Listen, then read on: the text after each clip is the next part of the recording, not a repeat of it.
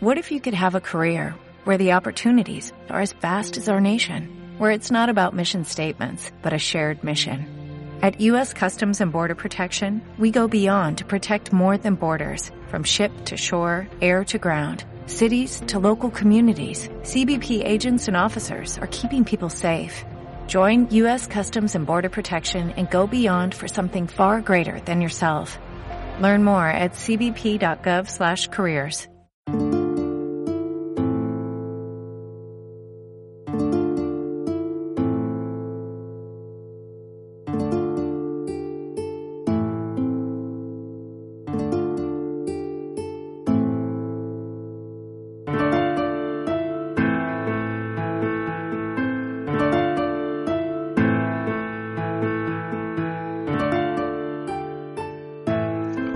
bienvenidos al sexto capítulo de Meridiano en Historia.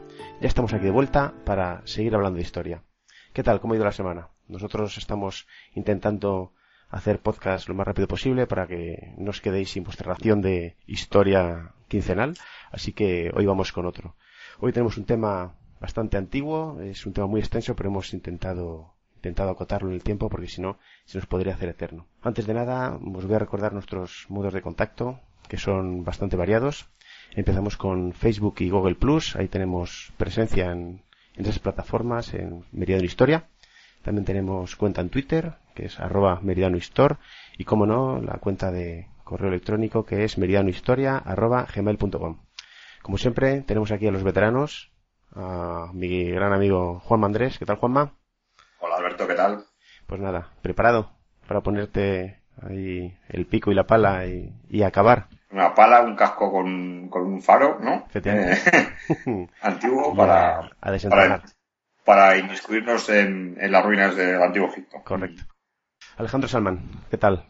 Hola Alberto, hola Juanma, buenas noches. Aquí estamos otra vez, en esta ocasión, para hablar de esa misteriosa y faraónica civilización que fue el antiguo Egipto y una vez más dedicado a todos aquellos seguidores que entregan parte de su valioso tiempo a escucharnos. Nuevamente es un honor dedicárselo a ellos. Sí, desde luego que sí, porque es gente que, luego gente que nos pregunta muchas cosas y se mueven y bueno, creo que tienen cierto interés en nuestro programa y eso es de agradecer porque parece que también nuestro trabajo sirve para algo y oye, y si lo dedicamos a ellos, está claro. Pues nada, si os parece vamos a empezar con, bueno, vamos a hablar del antiguo Egipto. Ya he dicho que si nos centramos en toda la historia de Egipto sería muy amplio, así que no vamos a, a circunscribir solamente en, en, lo que es el antiguo Egipto y su creación con los faraones y demás. A ver, empezamos con Alex, por ejemplo. ¿Qué nos puedes decir de Egipto? A ver. Sí, efectivamente, Alberto, como has comentado, vamos a tratar el tema del antiguo Egipto desde un punto de vista antropológico y sociológico. No nos vamos a meter en detalles en cuanto a faraones y dinastías. Sí que vamos a dar alguna información sobre algún faraón y una batalla gloriosa, como nos ha pedido un oyente, pero sobre todo vamos a hablar del antiguo Egipto desde el punto de vista de civilización social, que creemos que va a ser realmente lo más interesante y productivo. Y bueno, en primer lugar, hablar un poco de la relación de los egipcios con el Nilo, que fue muy importante. La civilización egipcia es un pueblo que tiene más de 3.000 años de antigüedad. Podemos decir que empezó a formarse mediante la fusión de pequeñas ciudades en el valle del Nilo. Fueron asentamientos progresivos que fueron avanzando al mismo tiempo de una forma bastante solvente y rápida. Primero se crearon los primeros asentamientos que irán evolucionando hacia las primeras ciudades. Posteriormente se llevarán a cabo las grandes construcciones arquitectónicas y funerarias y luego llegará el momento de gran esplendor, de gran prosperidad egipcia, cuando se empieza a inculcar, a implantar el culto al faraón, que es cuando Egipto va a alcanzar su máximo apogeo y su momento más floreciente, y efectivamente los egipcios desde un primer momento van a ver el gran valor que tiene el río Nilo al que llegan huyendo un poco de la sequedad y de la aridez del Sáhara. El Nilo no solamente fue importante por el agua como esencia de vida y de todas las cosas, como decía el filósofo griego Tales de Mileto, sino que los egipcios vieron en el río Nilo una maquinaria importantísima para fomentar su producción agrícola y económica. Muy pronto van a conocer el comportamiento del río Nilo a la perfección. Van a ver que en primavera se producen lluvias torrenciales que aumentan el caudal del río Nilo, inundando las tierras colindantes, llenándolas de nutrientes, de sales y de minerales. Estas aguas empezaban a retirarse aproximadamente en el mes de septiembre u octubre, momento que los egipcios aprovechaban para arar las tierras, para plantar las semillas y esperar su posterior germinación, dando resultado al crecimiento de las plantas y de los cultivos. Esto les va a permitir también desarrollar una ganadería importante, basada principalmente en ovejas, cabras y bueyes. Se desarrollan alrededor dos de las principales capitales del antiguo Egipto, que fueron Memphis y Tebas. Va a permitir a los egipcios construir importantes diques y canales para capturar y poder distribuir el agua por las tierras colindantes. Incluso utilizarán el río Nilo como vía marítima, como importante transporte de mercancías a lo largo de todo el imperio y por último comentar que en los márgenes del río va a crecer una planta muy importante para ellos como fue el papiro, ya que en, en sus hojas se van a realizar los principales escritos, se van a redactar los principales jeroglíficos que tanta información del antiguo Egipto nos ha proporcionado hoy en día y precisamente en la actualidad se siguen conservando papiros en donde podemos ver reflejados escritos de reyes, libros de oraciones, libros de contabilidad y similares. Por tanto, el río Nilo llegó a ser también una propia divinidad, divinidad para los egipcios representado por el dios Api. Por tanto, podemos decir que el río Nilo sirvió como corazón, como cordón umbilical que permitió a los egipcios enlazar con el futuro y enlazar con un gran poder civilizador. Lo que has dicho al principio es que eh, la gente huyó del Sáhara, ¿no? Para encontrar ahí en el Mediterráneo y en la desembocadura del Nilo, pues lugares para, para vivir, ¿no? Eh, te refieres a la gente de, Nubia, ¿no? Nubios y lo que es el actual Sudán y demás, ¿no? Sí, de toda esa zona, de toda ah. esa zona, eso es. Vale, vale. Bueno, Alex, y tenemos aquí una pregunta de un oyente. Si quieres te la formulo y, y tú ya sigues desarrollando el siguiente tema. Que creo que claro que sí, adelante. Lo puedes enlazar bien. Mira, es una pregunta de Rodrigo Jiménez Santana que dice lo siguiente. Viendo cómo es el formato, me imagino que seréis breves y concisos, cosa que está muy bien. Viendo que hay muchas dinastías, me gustaría que hablases de Hassetup y la batalla del Kadesh, además de los demás temas. A seguir así. Pues nada, Rodrigo, muchas gracias a ti. ¿Qué nos puedes decir?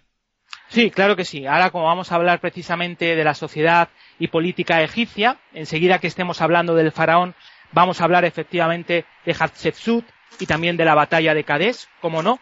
Eh, comentar, bueno, que mucho de lo que conocemos de Egipto desde el punto de vista social y político, no solamente lo conocemos a través del análisis de la escritura jeroglífica, así como de las numerosas excavaciones arqueológicas, sino que también nos ha proporcionado datos muy importantes el griego Herodoto de Alicarnaso, que en el siglo quinto antes de Cristo, está considerado como uno de los primeros historiadores y cronistas y que estudió bastante en profundidad el Egipto antiguo y nos proporcionó mucha información sobre sus costumbres desde un punto de vista objetivo, alejándose del mito.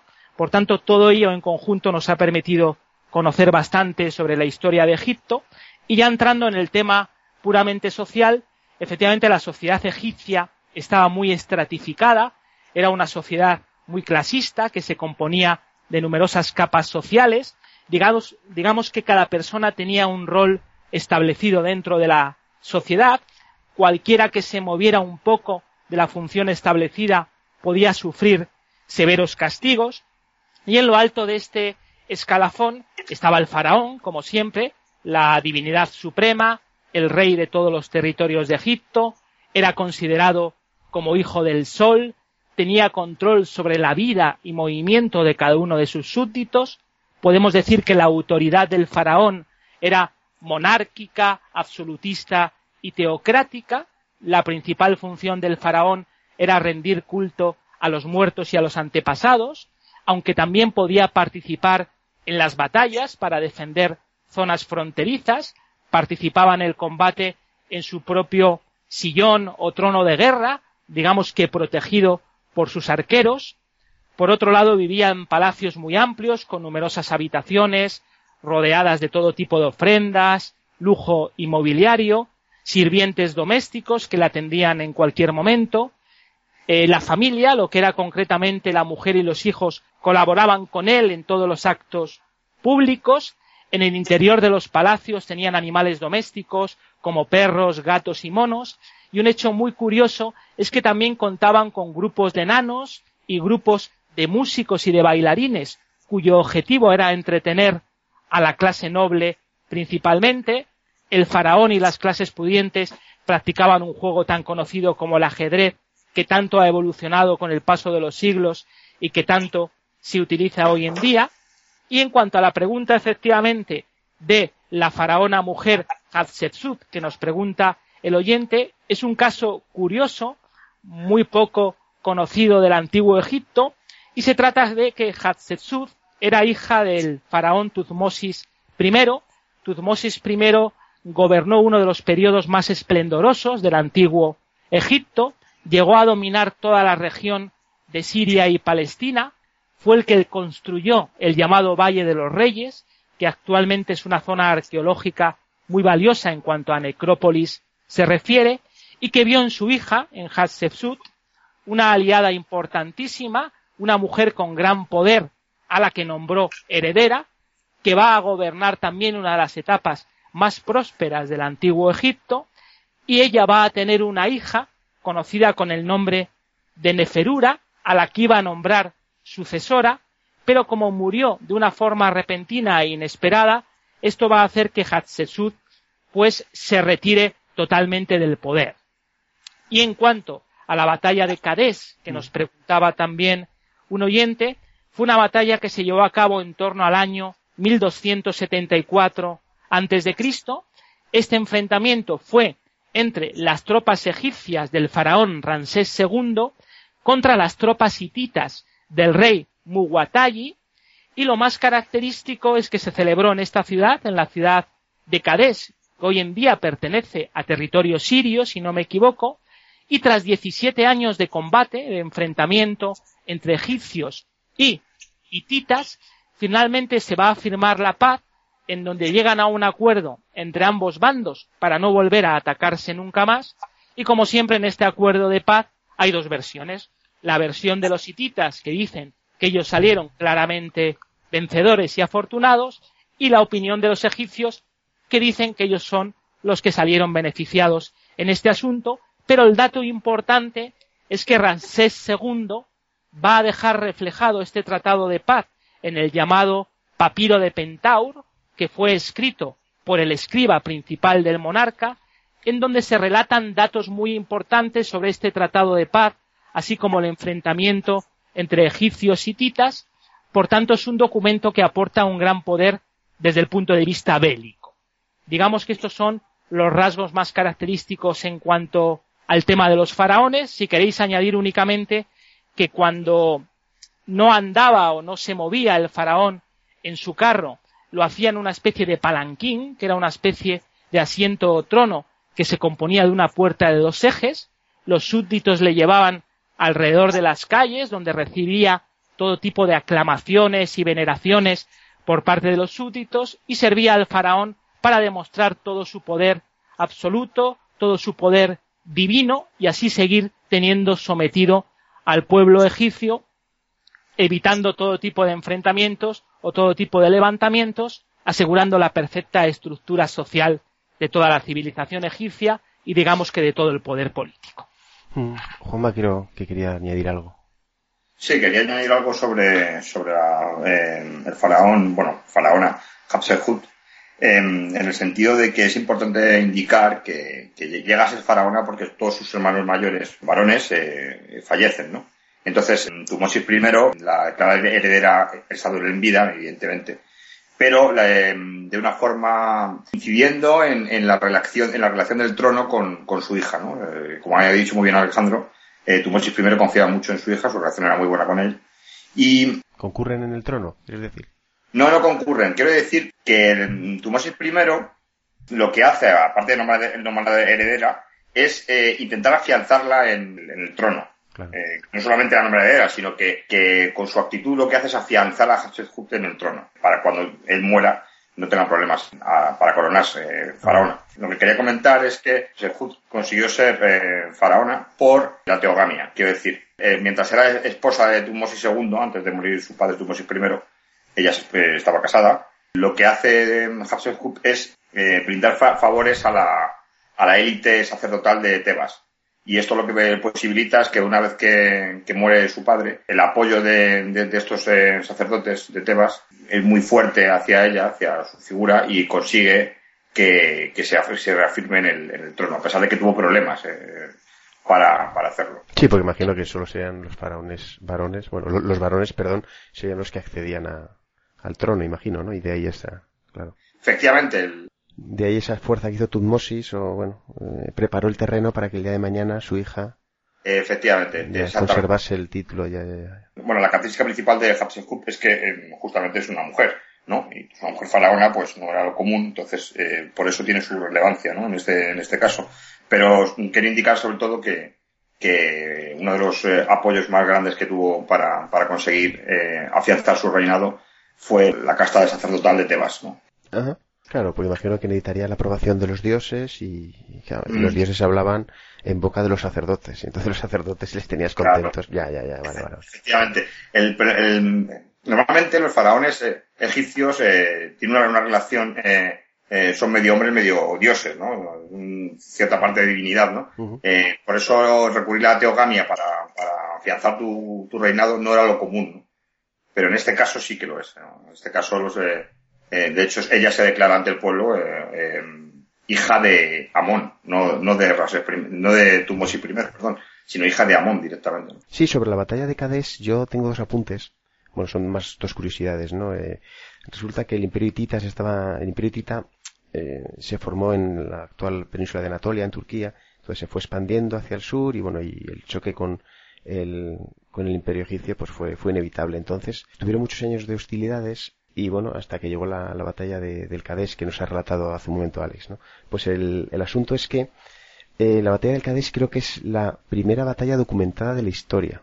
Y, otra curiosidad es que al parecer eh, los egipcios iban perdiendo claramente, pero gracias a la actuación de Ramsés II, que cogió su carro, hizo una carga de, de caballería contra las líneas hititas y las desbarató y gracias a su actuación ganó la batalla. Bueno, eso yo creo que es más algo publicitario y todos sabemos que los faraones eran bastante egocéntricos y realmente pues supongo que será una exageración evidentemente. Pero nada, simplemente esas dos curiosidades. Podemos seguir entonces con la vida cotidiana, ¿no? Alex. Eh, sí, continuamos con la, con la sociedad y política egipcia. Siguiendo con el escalafón social, después del faraón, podríamos colocar a la nobleza, que gozaba de grandes privilegios políticos y económicos. Muchos eran parientes del propio faraón, otros controlaban importantes provincias, controlando la recaudación de impuestos, temas administrativos, incluso el, ejército de esas regiones, y por tanto tenían un importante poder, digamos que eran el brazo derecho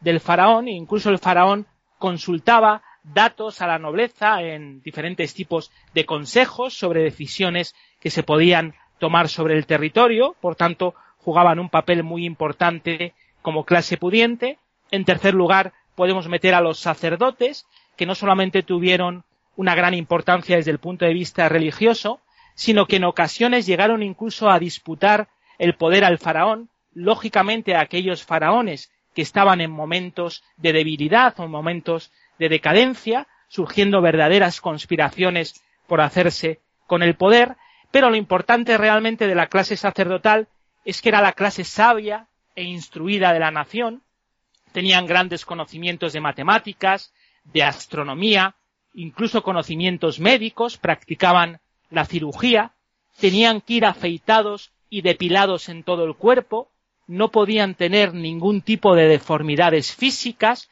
y solo podían vestir con túnicas de lino de color blanco como símbolo de pureza y de espiritualidad, y esta limpieza que tenían que llevar los sacerdotes era tan grande que incluso se dice que si un simple insecto tocaba la túnica o la piel de uno de los sacerdotes, podía estar sometido a duras sanciones, por tanto, como veis, los sacerdotes debían mantener una pulcritud espiritual y física eh, grande, como respeto hacia los antepasados y como respeto hacia los dioses. Es un dato muy curioso.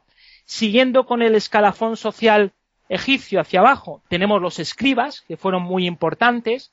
Los escribas pertenecieron principalmente a la clase baja, pero se les consideraba como personas muy cultas y educadas, eran los secretarios de los faraones, redactaron los principales papiros con muchísima información que nos ha llegado hasta nuestros días, se ocupaban de llevar a cabo temas administrativos, de llevar a cabo registros de contabilidad, de ocuparse de la recaudación de impuestos y de incluso de vigilar cómo iban las construcciones, por tanto jugaron un papel muy importante, sobre todo desde el punto de vista didáctico, y recibían una remuneración por este trabajo que realizaban.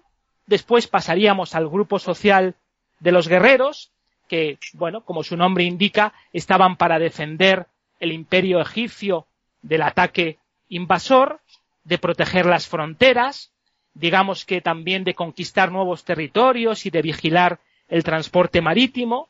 Y un hecho curioso, por ejemplo, de los guerreros es que cuando ganaban una batalla, los prisioneros que hacían los presentaban delante del faraón para que éste decidiera qué hacer con ellos, de lo que hablaremos un poquito más adelante. Incluso muchos soldados recogían eh, manos derechas amputadas y otros trozos para contar las bajas que habían causado al enemigo, de esta forma ver cómo le habían debilitado y llegar a cabo eh, una serie de conclusiones o, o llevar a cabo, digamos, una serie de decisiones estratégicas a partir de ese momento en las siguientes batallas, ¿no?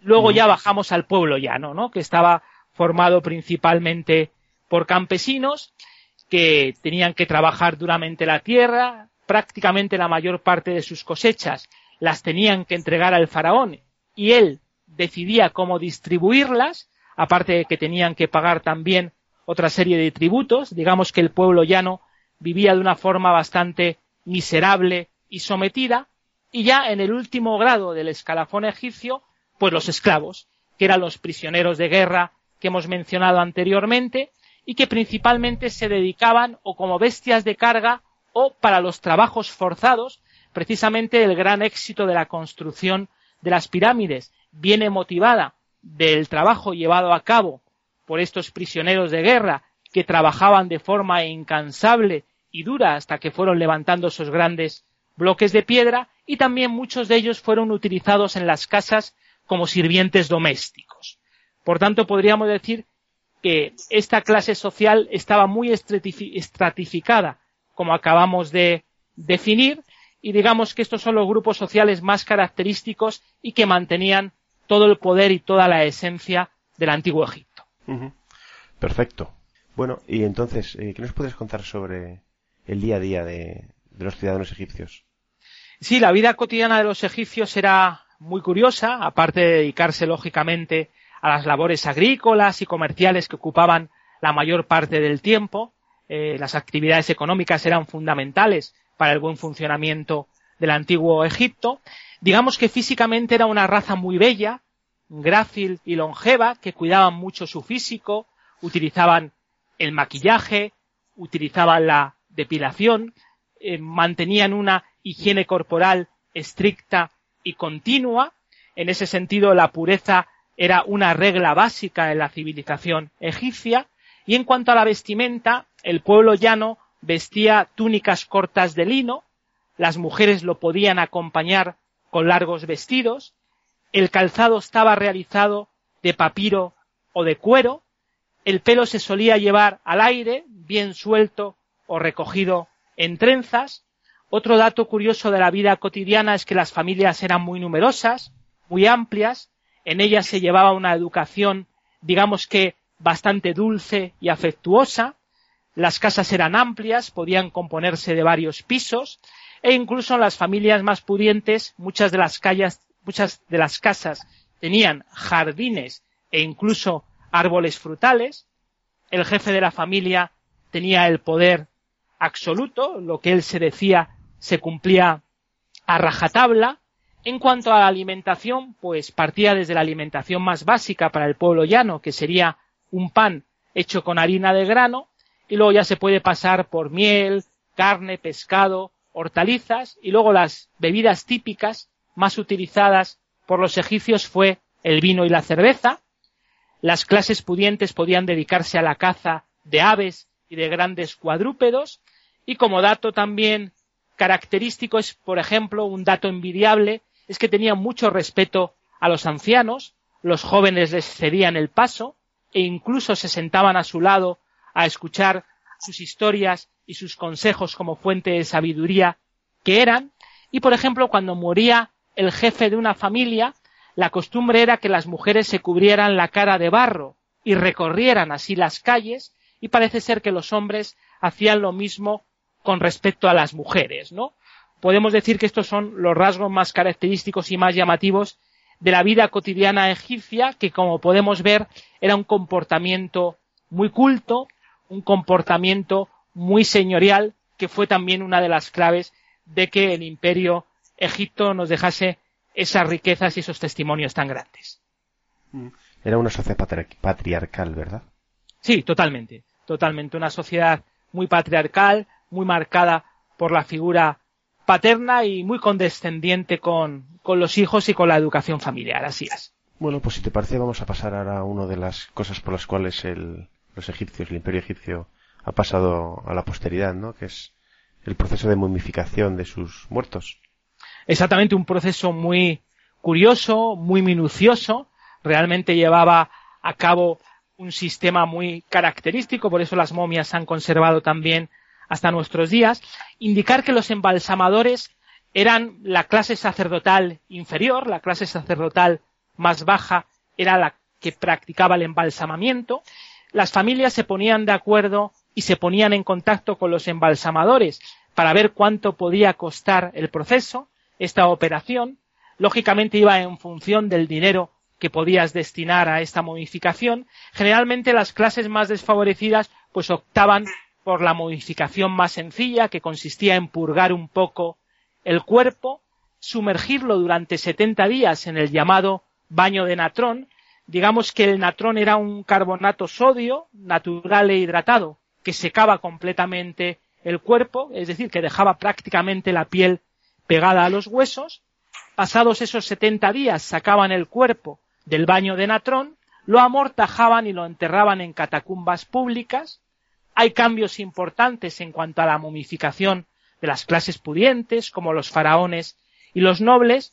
En este caso, por ejemplo, se extraía el cerebro por la nariz utilizando un gancho curvo y se inyectaba betún líquido que al enfriarse se endurecía, se sacaban los ojos y se sustituían por otros de esmalte, generalmente hacían una incisión en el costado izquierdo para sacar todas las vísceras y todos los intestinos, después se limpiaba todo el interior con sustancias aromáticas, se rellenaba de perfumes, de serrín, de mirra y de otra serie de productos, se cosía, se metía en el baño de natrón durante 70 días, en esto no variaba, se sacaba el cuerpo ya totalmente acortonado, totalmente momificado, se maquillaba, se adornaba completamente, se le cubría de las vendas características y se introducía en su correspondiente sarcófago, incluso en casos se llegaban a pintar las uñas de color oro, y una forma de distinguir si una momia era del género femenino o si era del género masculino es que la momia femenina tiene las manos entrelazadas sobre el pecho y la momia masculina los brazos alargados a lo largo del costado. Y por último, en cuanto al tema de la momificación, indicar que se han encontrado muy pocas momias de niños, las que se han encontrado han sido sobre todo de clases pudientes, que eran las que podían pagar la momificación y los sarcófagos, y se dice que posiblemente los niños de las clases más desfavorecidas cuando morían en, temprana edad, los metían en una vasija de barro que luego enterraban lejos de la casa o incluso debajo del suelo de la casa, de ahí que no se hayan conservado, y cuando morían recién nacidos, siendo neonatos, cuando todavía no se ha podido tener sentimentalismo con ellos, se dice que los abandonaban en el desierto o que los arrojaban al río Nilo para que fueran devorados pues por diferentes depredadores, ¿no? Estos serían los rasgos más característicos en cuanto a la momificación y el embalsamamiento, para tampoco alargarnos mucho más. Creo que Juanma quería añadir algo. Adelante, Juanma. Sí, eh, quería indicar que en el embalsamamiento, la, la momificación en el antiguo Egipto, está muy relacionada con el mundo espiritual. ¿no? En Egipto, los antiguos egipcios creían que, que el espíritu humano está eh, compuesto en partes. ¿no? Eh, estas partes serían el, el Ip, el Ka, el Ba, el Aj, el Ren y el Seut. Pero yo voy a hablar sobre todo del Ka y del Ba. ¿no? Por lo que hemos, hemos comentado antes, el tema de la modificación. ¿no? El K, digamos, es eh, la fuerza vital de, de los cuerpos, ¿no? Es, es, como la chispa de la vida, digamos, ¿no? Así para resumir, para intentar eh, resumirlo, ¿no? Eh, el K no, no, salía nunca del cuerpo. Una vez que el, el fallecido eh, se le enterraba y tal, el K permanecía en el cuerpo. Por eso se le entierra con, con alimentos y con bebida, porque el K necesita consumir este tipo de, después de, de la muerte, seguir consumiendo alimentos y bebida, pero no, no físicamente el K lo que hace es consumir el K de la bebida y de los alimentos, que es una cosa curiosa, ¿no? Porque los alimentos y la bebida también tienen K, ¿no? Que es la, como la chispa de, la vida, ¿no? La chispa vital. Lo importante es que el K está indisolublemente unido al Ba. El Ba es el, lo que, lo, lo, más cercano que podemos pensar que es en el espíritu, lo que es el, el, el alma, eh, como entendían los egipcios, ¿no? El Ba. Entonces, una vez que, alguien fallecía, pues eh, el, el Ba se eh, separaba del cuerpo y iba al, al, reino de los dioses, ¿no? Al reino celestial de los dioses. Pero toda la noche regresaba a, su tumba. Y era importante que el cuerpo estuviera muy momificado y bien momificado, porque el Ba, si no encontraba, si no, identificaba su cuerpo del recipiente, porque está, eh, eh, muy unido al Ka, se perdía, ¿no? En la oscuridad, ¿no? En, digamos, en, en las tinieblas. Uh -huh. Entonces, por eso se modificaban los cadáveres. También, eh, aparte de modificar los cadáveres, en las tumbas, sobre todo las, en las tumbas de la clase dirigente, se enterraba, con el fallecido se enterraban estatuas del mismo fallecido. Por si el, cuerpo, el cuerpo se corrompía tanto que se hacía reconocible, que el Ba tuviera una referencia en una estatua. Y es importante para ellos, para los egipcios es importante, porque ya te digo que el Ka y el Ba son indisolubles. Van un, cuerpo con Ka, necesita, el, el Ka necesita el Ba y el va no puede perderse y todo y el, el va eh, cuando va al reino de los cielos cuando cuando sube al cielo digamos siempre regresa a la tumba y necesita identificarse en, la momia o en el caso que la momia se, se haya corrompido demasiado en una estatua entonces este es el, es un poquito la explicación de la momificación en Egipto y, y por qué prácticamente en la clase dirigente eh, ponía tanto interés en ¿no? en la modificación de los fallecidos. -huh. qué interesante. Bueno, como hemos comentado, los egipcios tenían, gracias al Nilo, una gran fuente de papiro, ¿no? Que, con el que hicieron, pues, la escritura y tal, bueno, escritura, por así decir, porque eran jeroglíficos, básicamente. Entonces, eh, esto les ayudó mucho para desarrollar un código de leyes, ¿no? O bueno, o algo parecido. ¿Cómo, cómo es eso, Alex? Sí, efectivamente, las leyes egipcias son muy curiosas, se caracterizan por su dureza, estaban destinadas a someter al pueblo para que no se levantara en ningún momento. Eran leyes elaboradas, la mayor parte de ellas para aterrorizar. Vamos a poner algunos ejemplos, por ejemplo.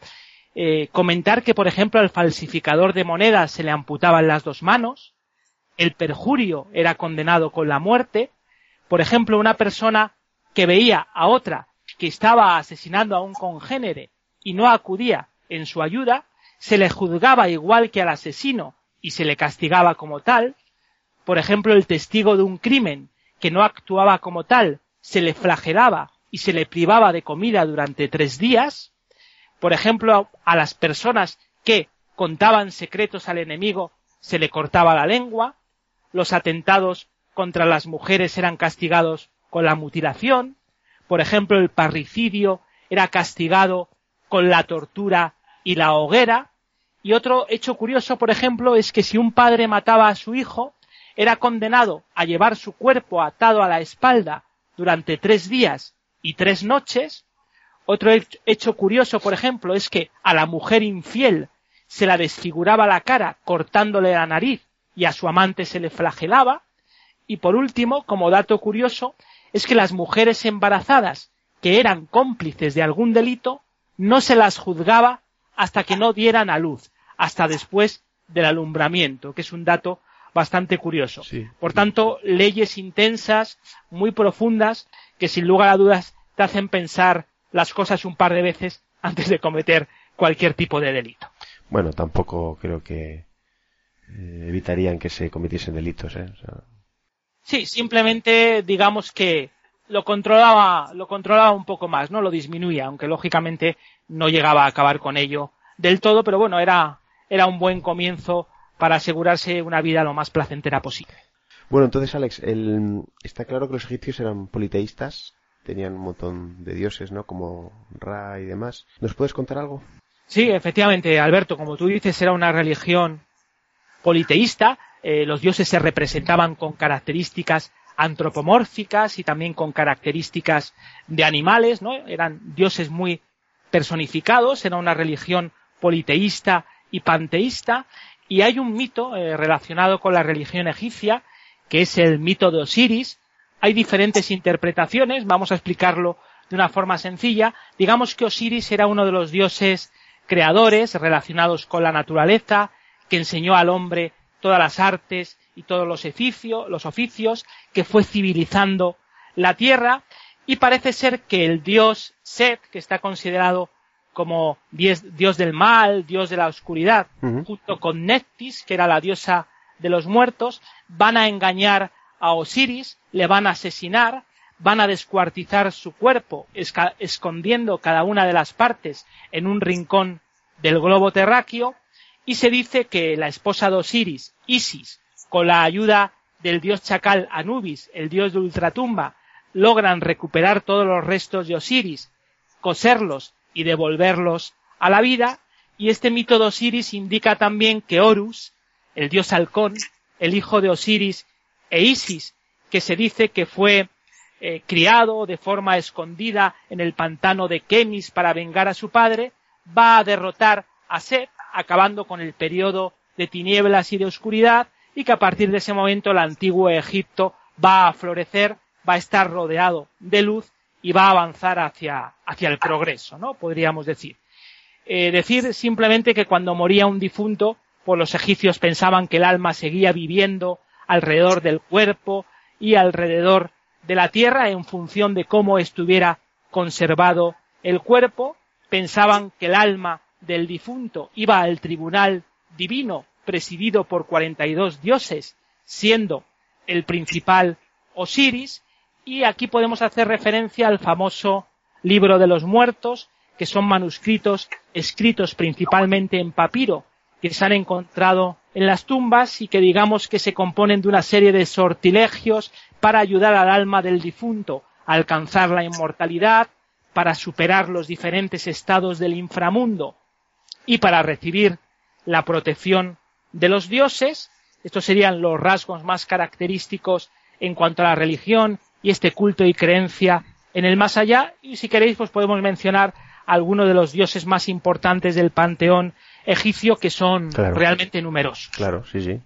Bueno, pues podemos comentar, por ejemplo, Amón era la divinidad suprema, Anubis, por ejemplo, el dios chacal, era el dios del infierno. Perdona, eh, perdona, Amón, Amón Ra, ¿no? Sí, Ra. Ra está más identificado con el dios Sol. Ah, o sea, Amón es uno y Ra es otro. Eso es. Ah, perdón, perdón. Sigue. Eso es. Ra, como tú has dicho, el dios Sol. Tot, por ejemplo, que, que se considera inventor de la escritura y como dios de la sabiduría. Eh, de Set y de Neptis ya hemos hablado en el mito de Osiris. Por ejemplo, Ta, perdón si lo pronuncio mal, dios de las artes y de los oficios. Atón, dios que representa al disco solar en el firmamento, Api que representa al Nilo, que ya lo hemos mencionado al principio, Segme, que es la diosa de las epidemias, Bes, que es la diosa protectora de los malos espíritus, y por ejemplo, en último lugar, Taoeris, que es la diosa de las madres y de los niños. Y bueno, otros muchos dioses que hay, ¿no? La lista es muy numerosa, pero estos son los principales, los más conocidos y los que podemos ver más representados en bajorrelieves y pinturas murales. ¿Algo que comentar, Juanma? Sí, eh, quería comentar que, Alex ha dicho eh, muy bien que, todos los dioses egipcios eh, del patrón egipcio tienen representaciones antropomórficas, menos uno, que es el dios Atón. Eh, no se ha encontrado ninguna representación antropomórfica del dios Atón, que es representado como un sol del que salen unos rayos, ¿no? Y tal, y es el único dios que no tiene esa representación en forma, en forma, en forma medio humana, medio divina. Eh, comentar que el dios Atón eh, es importante en la historia de Egipto porque el faraón Akenatón fue el primer faraón que abolió el, politeísmo y, declaró como eh, único dios eh, oficial del Estado al dios Atón, al disco solar. Eh, no sé si Alex quieres comentar algo más sobre esto. No, simplemente que el dato que has aportado es, es muy interesante. Es un dato muy significativo y que es muy importante, yo creo que sepan los oyentes. Bueno, llegamos ahora a un punto bastante importante en el podcast. Yo creo que es una de las señas de identidad del pueblo egipcio, ¿no? Como, como es el arte del antiguo Egipto y sobre todo centrándose en sus pirámides. Aquí tenemos una pregunta de un oyente que te la paso a, formular, Alex, y tú ya vas desarrollando y supongo que le, que le contestarás. La pregunta nos viene por Facebook y es de Daniel Comabella. Pregunta que si es un mito la teoría de la construcción de las pirámides y si sería posible a día de hoy, por el peso y tamaño de algunas piedras, realizar estas construcciones con la tecnología actual. ¿Qué nos puedes decir? A ver, Alex. Sí, lo voy a contestar enseguida. Enseguida que mencione las pirámides, contesto al oyente, encantado, como no. El arte egipcio es muy complejo, es muy amplio. Vamos a intentar resumirlo de la forma más factible posible. Digamos que antes de las construcciones de las pirámides, estos grandes monumentos funerarios, los primeros enterramientos van a ser las llamadas mastabas, que fueron también enterramientos de poderosos. Digamos que son sillares de piedras, una piedra encima de otra. Exteriormente, las mastabas tienen forma de pirámide truncada, con base rectangular. La puerta de entrada miraba, miraba siempre hacia el este y miraba hacia el sol naciente, digamos que como símbolo, como esperanza hacia una vida mejor, hacia una vida mucho más pura y esta mastaba se componía de tres partes fundamentales en su interior. En primer lugar, digamos que estaba la cámara de las ofrendas, donde se colocaban los principales objetos y alimentos que el muerto había tenido durante su vida terrenal.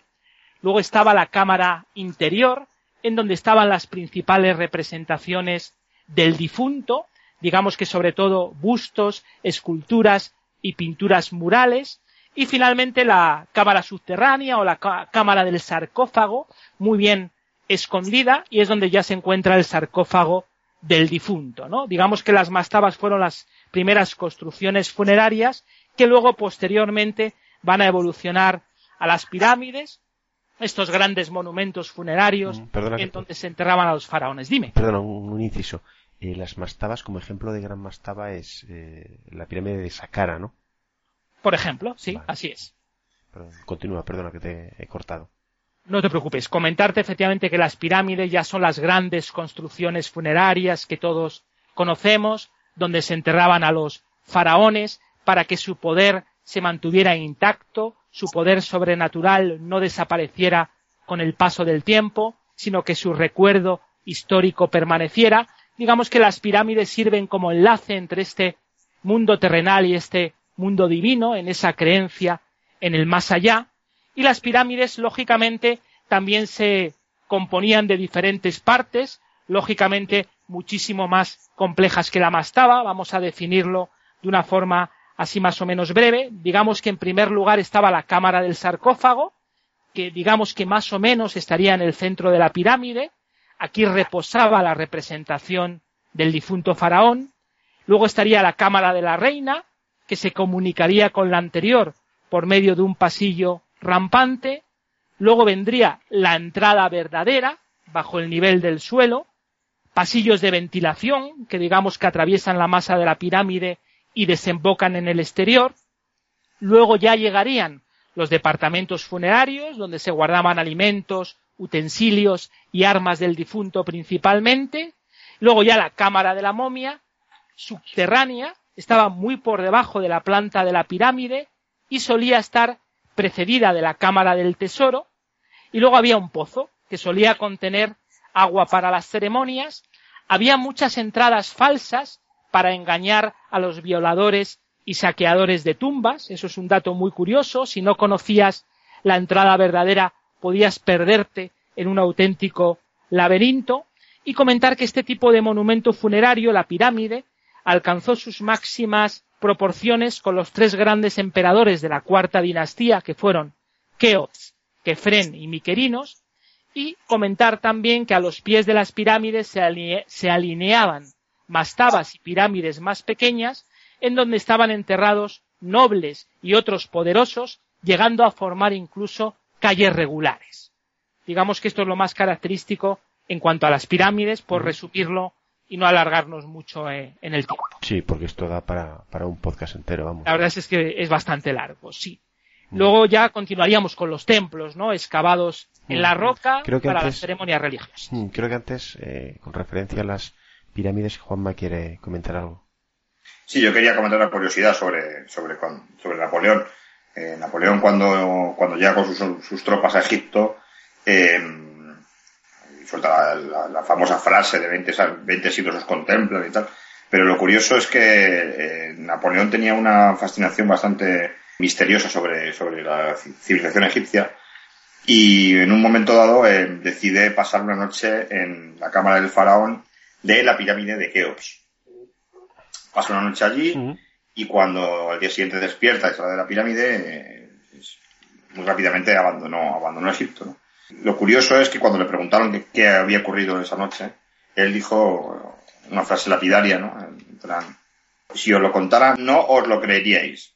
Eh, fue lo que dijo, respondió Napoleón a sus hombres, ¿no? Entonces, hay ciertas teorías, ¿no? Quizá los musgos eh, tóxicos que, que, que dio la humedad o, o al ecosistema de, de, la cámara del faraón, pues hicieron alucinar a, Napoleón. Lo cierto es que tras esta noche que pasó en la pirámide de Keops, en la, en la sala, la, sala funeraria del faraón de la pirámide de Keops, Napoleón no, no volvió prácticamente a hablar del tema. Lo que sí es cierto, por ejemplo, es que le dejó huella, ¿no? Porque en el escudo de armas de París, que se le entregó a Napoleón, hay un barco, una representación del escudo, eh, y la proa está representada en la diosa Isis, ¿no? Una cosa curiosa. La pequeña curiosidad que quería contar. De hecho, sí, cuando se descubrió la tumba de Tutankamón, eh, el, egiptólogo Cart pues eh, dice que hubo una maldición y todos los que abrieron esa tumba murieron y tal. Y es un poco por lo que decía Juanma, se cree que fue un hongo, que había un hongo que era muy tóxico y había, se había preservado ahí durante miles de años y cuando se abrió, pues nada, lo inhalaron los, arqueólogos, envenenaron con él, parece ser. O sea que a Napoleón puede que le pasase más o menos lo mismo. ¿eh? Sí, es, mm, seguramente fue lo que le ocurrió, ¿no? No se nos puede asegurar tampoco. Claro. Pero seguramente fue eso, sí. Bueno, Alex, estabas hablando ahora de los templos, ¿no? Sí, luego estarían los templos que están excavados en roca de grandes dimensiones para todo tipo de actividades religiosas. Podemos mencionar, por ejemplo, la zona arqueológica de Abu Simbel, al sur de Egipto, donde podemos encontrar numerosos templos excavados en la roca y que se dice que fueron construidos por Ramsés II para conmemorar la victoria en la batalla de Cadés, que habíamos mencionado anteriormente, también dentro del arte egipcio fueron importantes los obeliscos, que son monolitos altos, alargados, muy puntiagudos hacia arriba, como si tuvieran forma de lanza. Es una forma de intentar enlazar el mundo terrenal con el mundo de los espíritus y de los dioses, y que se, caracteriza, se caracterizan estos obeliscos porque se componen de numerosas escrituras jeroglíficas que hablan de la vida y de los triunfos de los faraones. Después vendrían los hipogeos, un dato importante, va a haber un momento en la historia de Egipto en que va a disminuir la construcción de las pirámides y se van a sustituir por los hipogeos, que son tumbas excavadas en la roca, parece ser que el motivo por el cual empezaron a construirse los hipogeos fue a partir del traslado de la capital de Memphis a Tebas, en donde había grandes acantilados de piedra, y podemos destacar otra zona arqueológica, que es el Valle de los Reyes, donde podemos encontrar numerosos hipogeos y pirámides. Aquí precisamente, si no recuerdo mal, se encuentra la tumba de Tutankamón y el Valle de los Reyes es patrimonio de la humanidad desde 1979. Comentar que los hipogeos tenían también una cámara subterránea bastante escondida en donde se guardaba la momia. Y por último, para ir concluyendo el arte egipcio, la escultura y pintura era muy frontal, muy rígida, prácticamente no tenía nada de movimiento, pero es rica en cuanto a contenido sociológico, porque representa escenas de la vida cotidiana, de la agricultura, de la ganadería, de los dioses, en cuanto a pintura utilizaban principalmente el color rojo y negro, pero es mm, la escultura y pintura muy rígida, muy poco expresiva. Lo importante es el mensaje que nos proporciona, las esfinges famosas, que sabemos que vigilan la entrada de los templos, ¿no? Que muchas de ellas tienen forma de león sentadas sobre sus cuartos traseros, otras esfinges tienen forma de mujer y bueno, su misión era vigilar los templos, asegurar la paz de los muertos y su contacto con el mundo de la ultratumba, evitar la entrada de fuerzas oscuras y evitar la entrada de los malos espíritus, ¿no? Esto en cuanto a escultura colosal se refiere y por último por los famosos jeroglíficos que tanta información nos han dado, que son auténticos caracteres sagrados esculpidos en piedra. Sí, que era un poco, bueno, era un poco, no era su, su escritura, vamos, su alfabeto y su escritura. Exactamente. Y la información que nos han proporcionado ha sido fundamental para conocer todo el avance de Egipto, la dinastía y las principales misiones y éxitos llevados a cabo por los faraones. Bueno, ¿y esto quién lo, quién lo descubrió? ¿Y, ¿Y cómo?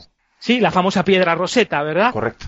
Eso es un dato importantísimo porque permitió descifrar los jeroglíficos que acabamos de mencionar. Fue descubierta por el francés Champollion que nació en plena proclamación de la Revolución Francesa, que desde muy joven tuvo una enorme facilidad para el estudio de las lenguas clásicas y orientales.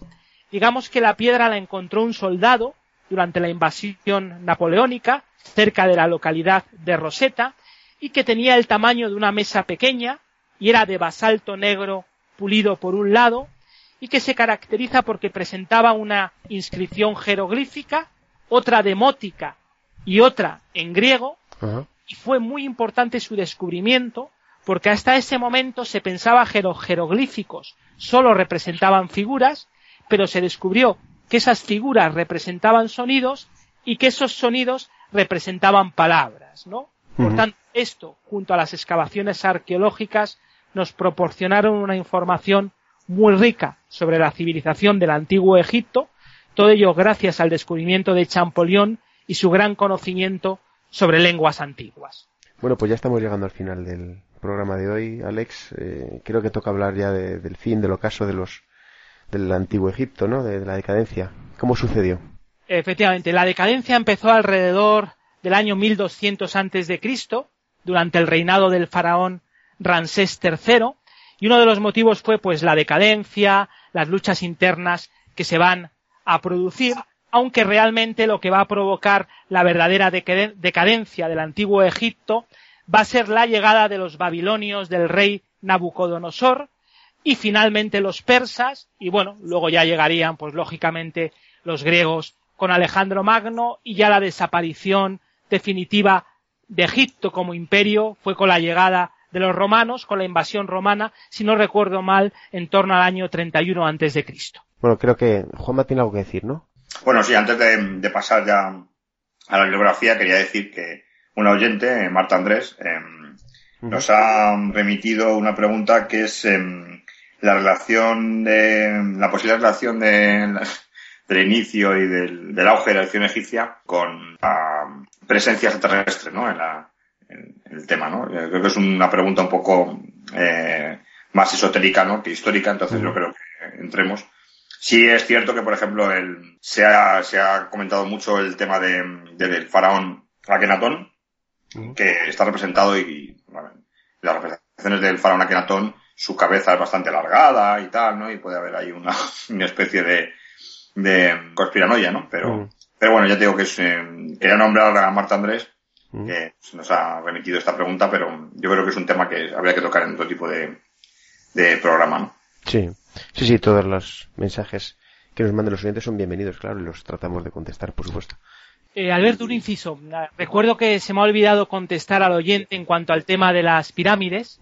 Si quieres lo comento brevemente. Sí, comenta, comenta. Y ya... Eh, en cuanto a la construcción de las pirámides, eh, bueno, lejos de teorías así ufológicas, lógicamente quien levantó las pirámides fueron los trabajos forzados, como hemos comentado, de los prisioneros de guerra y de los campesinos, que trabajaban día y noche transportando los grandes bloques de piedra, utilizando la fuerza física y poco a poco fueron levantando esas grandes pirámides.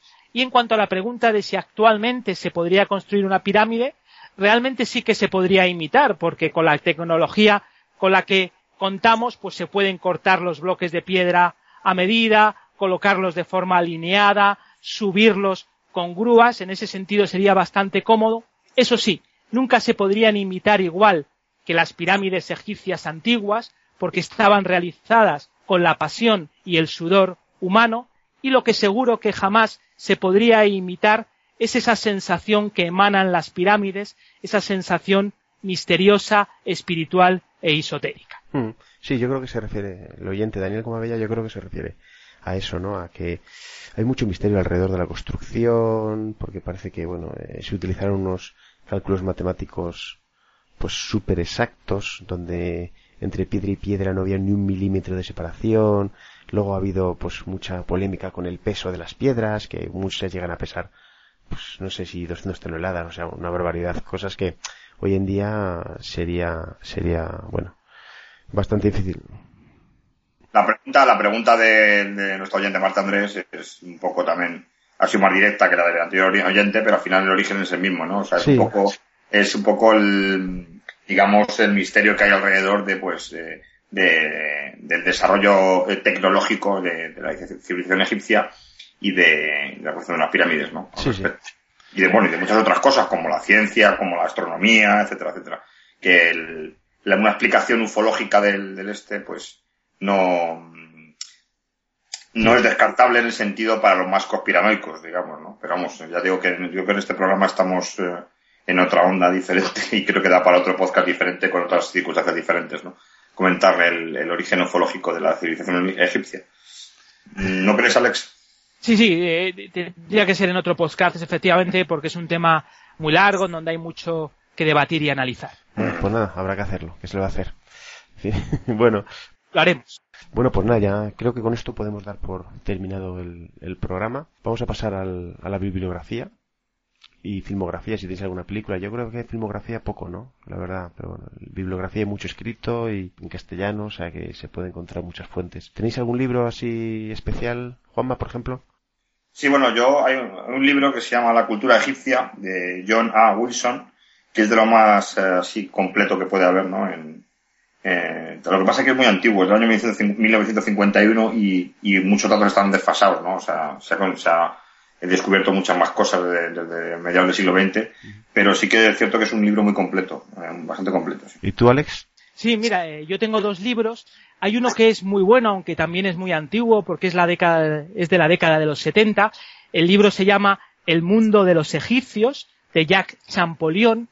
Es un libro muy interesante, sobre todo en este recorrido sociológico del antiguo Egipto, como hemos realizado nosotros. Lo relata muy bien, de una forma muy minuciosa, muy bien explicada y en el libro eh, los interesados van a encontrar datos significativos, datos originales que no van a encontrar en otras publicaciones y en segundo lugar pues un libro un poco más moderno sobre todo para las personas que estén interesadas en el tema de los faraones en concreto se llama El Egipto de los faraones y el escritor es Alan Gardiner. De todos modos, comentar que la bibliografía de Egipto es amplia, ¿no? En cualquier librería y biblioteca van a encontrar mucha bibliografía y de gran valor y de gran interés. Mm, sí, de hecho, bueno, eh, yo tengo un par de, bueno, un libro, si no el egipcio, que creo que eh, de Mika Waltari es, muy conocido. No es que sea un libro estudioso, pero sin embargo, bueno, es un, libro en el que habla del antiguo Egipto. Y luego ya si, si te quieres meter con un autor, eh, con Christian Jacques, que es un, un francés que está doctorado por la Sorbona o es licenciado en la Sorbona, y que controla mucho de Ramses II y bueno. Y de ahí ese tiene libros pero pero un montón. Pero vamos, son muy novelados son historia novelada pero está bastante bien. Bueno y en cuanto a la filmografía tenéis alguna película por ahí que sea reseñable Juanma pues sí yo bueno hay una bastante moderna que fue la del 2014 eh, de Christian Bale que se llama Exodus, Dioses y, Reyes, y que, bueno, cuenta la historia de Moisés y de cómo llega a hacer las, la tabla de los diez mandamientos, etcétera, etcétera, y aparece, pues, en la historia de Ramsés, el faraón Ramsés, que es el, el, hermano adoptivo de él, ¿no? De Moisés, ¿no? Eh, digamos, un, hermano adoptivo, pero sí muy, un estrecho colaborador, ¿no? Se recomendable. Bueno, sí, hombre, la película, pues, es muy, es una americanada, ¿no? Es muy, muy pomposa y a lo mejor rigor, rigor histórico evidentemente no, no, puede tener mucho, ¿no? Pero está entretenida y, y está muy bien ambientada, ¿no? Se ha gastado mucho dinero en, en, en hacer eh, efectos especiales a tope. Eh, efectivamente, efectos especiales y, el escenario, ¿no? Que es la, representación del antiguo Egipto y tal. Así que bueno, es entretenida, se puede. Sí, curioso. Bueno, ¿querías añadir algo, Alex, para terminar?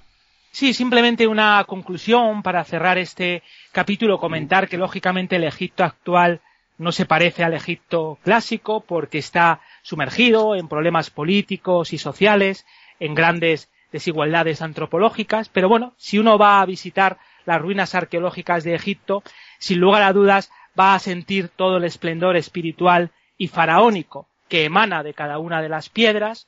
Y un hecho que quería comentar es que muchas veces se critica al imperio británico de que se llevó numerosas piezas y obras de arte de Egipto para guardarlo en el Museo Británico, pero viendo la barbarie que ha ocurrido recientemente con el saqueo y la destrucción de las zonas arqueológicas asirias que tienen miles y miles de años de antigüedad, casi tenemos que dar la razón y casi tenemos que dar las gracias al Museo Británico de que tenga protegidas piezas de gran valor lejos de la barbarie. Yo no soy muy partidario tampoco del saqueo que han hecho, pero si lo piensas fríamente, si no los, lo hubiesen llevado al británico, posiblemente no lo, no se conservarían, está claro. Bueno.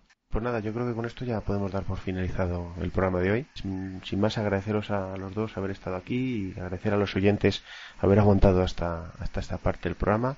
Que por favor, que todo el feedback que nos puedan dar y con las recomendaciones, que difundan este podcast, que nos escriban con cualquier sugerencia, opinión, crítica, con cualquier cosa que nos quieran decir a los medios antes antes apuntados y nada y recordaros un poco los modos de contacto con estos dos monstruos de la comunicación que son a ver el de Juanma es en Twitter es arroba jmandresdiaz76 y Alex tiene pues el correo electrónico que es alexsana71 arroba gmail.com pues nada sin más eh, nos despedimos y muchas gracias por venir chicos otra vez y gracias por hacer este podcast tan tan potente Gracias a vosotros como siempre y hemos hablado de otro pedazo de historia para hacer compañía a nuestros oyentes que es nuestro objetivo final. Efectivamente, así que nada, un placer. Un placer y, y hasta la próxima. Hasta la próxima chicos, muchas gracias. Hasta pronto, un abrazo. Adiós, hasta pronto.